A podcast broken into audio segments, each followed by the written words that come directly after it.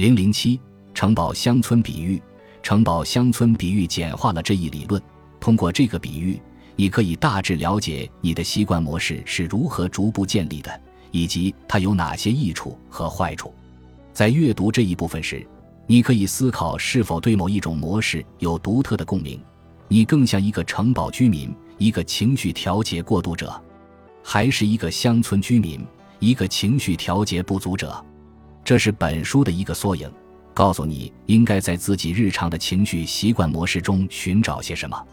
想象一下，一个充满了小型领地的世界，每个领地都有一座城堡，有国王或王后，还有一些普通的居民。城堡居民，城堡居民遥不可及，他们住在高高的山上，城堡外竖立着高高的墙壁。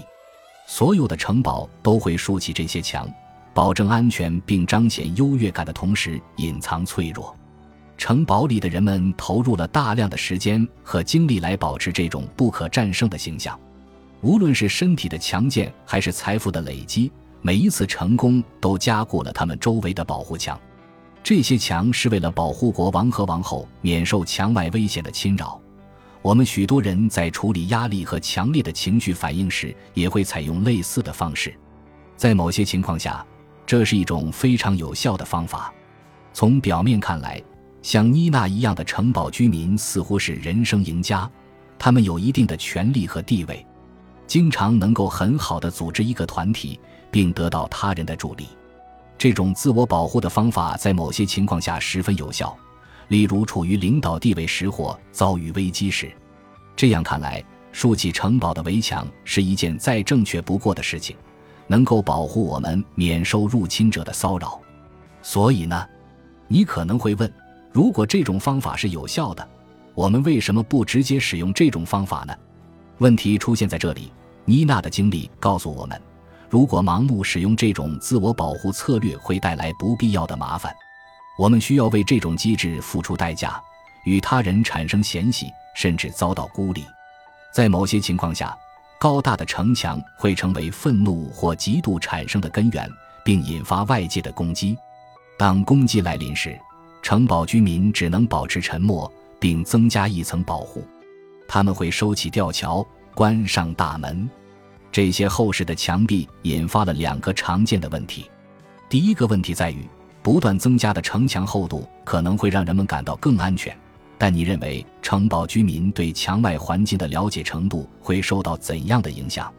他们长时间生活在厚厚的墙里，看外界的视野变得狭窄、扭曲。他们在墙壁竖起之前接收的信息永远不会更新或遭到反驳，因为新的信息完全无法越过又高又厚的墙壁进入城堡。你发现问题了吗？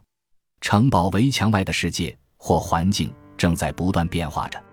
而城堡里的人们只能根据落后的信息保护自己。当城堡居民正在经历生活中的重要改变时，这一问题将变得尤其严重。对妮娜来说，她试图固守完美主义、不与外界沟通的习惯，让她无法对实际情况的要求做出回应。她没有让新同事参与进来，也没有适当的寻求所需的帮助，而她的表现也在无意中向别人传递出了“我不需要”。走开的信息，他的习惯让他无法富有创造性的解决问题，这导致他的被孤立感更加严重，也更加感受不到支持。城堡居民面临的第二个问题在于他们倾听、容忍自己和他人情绪的能力。城堡居民常常能够让自己回避令人不适的感觉和令人不安的想法，但这些想法和感觉却能够让我们真正了解到底什么才是对自己有意义的。我们在书中也会谈到这一点。防御过度的城堡，又称过度调节，会让我们对事物失去兴趣，也会让我们不知道自己到底渴望什么。同时，城堡居民无法通过他人表达的情感与对方建立联系，而这会导致双方矛盾的产生。可以说，城堡居民具有一定的固定思维，比如我在隔离不良情绪方面做得非常出色，其他人也应该是这样。他们认为，情绪、负面想法和情感都需要被控制、无视、隐藏。因此，当处于城堡模式时，我们很难产生同理心。但我们的城墙迟早会在攻击或批评下变得不堪一击。到那时，城堡里的人们也并没有真正体会过自己的感受，因此，一旦被穿透，城堡墙壁就会在一场情绪化的巨大风暴中崩塌。乡村居民，乡村居民与城堡居民恰恰相反，他们常常能够体会到自己的感受。这些敏感的灵魂富有创造性。他们往往属于艺术家、演员、作家等，这些人会将强烈的情感注入他们的生活、工作或家庭中。乡村居民能够体会到满满的爱与恨，强烈的情绪能够让他们达到巅峰状态。亲密关系对他们来说往往极其重要，这导致他们忽略了自己真正渴望的东西。他们是如此希望能够维持与他人建立的联系。以至于他们会允许身边的人为他们做出决定。为了维持这种联系，乡村居民往往付出的太多，而无视了自己的需要。在很大程度上，他们这样做是因为他们想取悦别人，也想通过自己的付出证明与他人建立的联系是真实的。然而，当他们失去这种联系，并感觉到他人正在期待他们的付出，或认为他们的付出是理所当然的时候，他们就会产生怨恨和愤怒，这就是杰西卡所经历的。在我们的交谈中，杰西卡发现，当没有人倾听他的意见时，他会感到无所适从。他的性格极其敏感，这让他甚至能够察觉到一瞬间的轻视。他觉得与新认识的人进行日常谈话平淡无奇且令人讨厌，这是因为。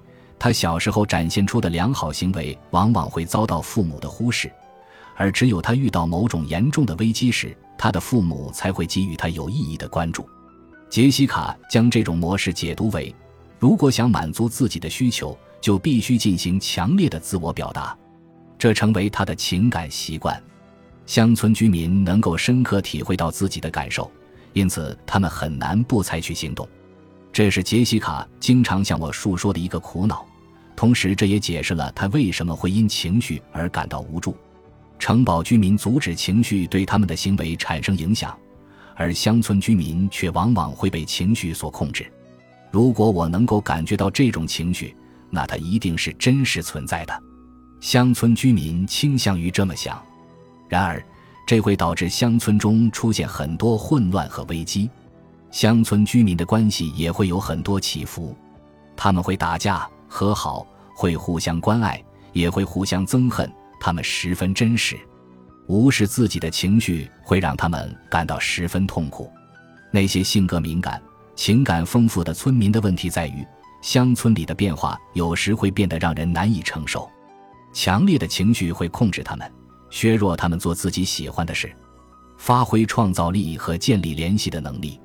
暂停，你更能与哪种模式产生共鸣？表一点一中哪些词语能够描述你的情绪特点？在笔记本中写下你的答案，看看你更倾向于哪一种类型。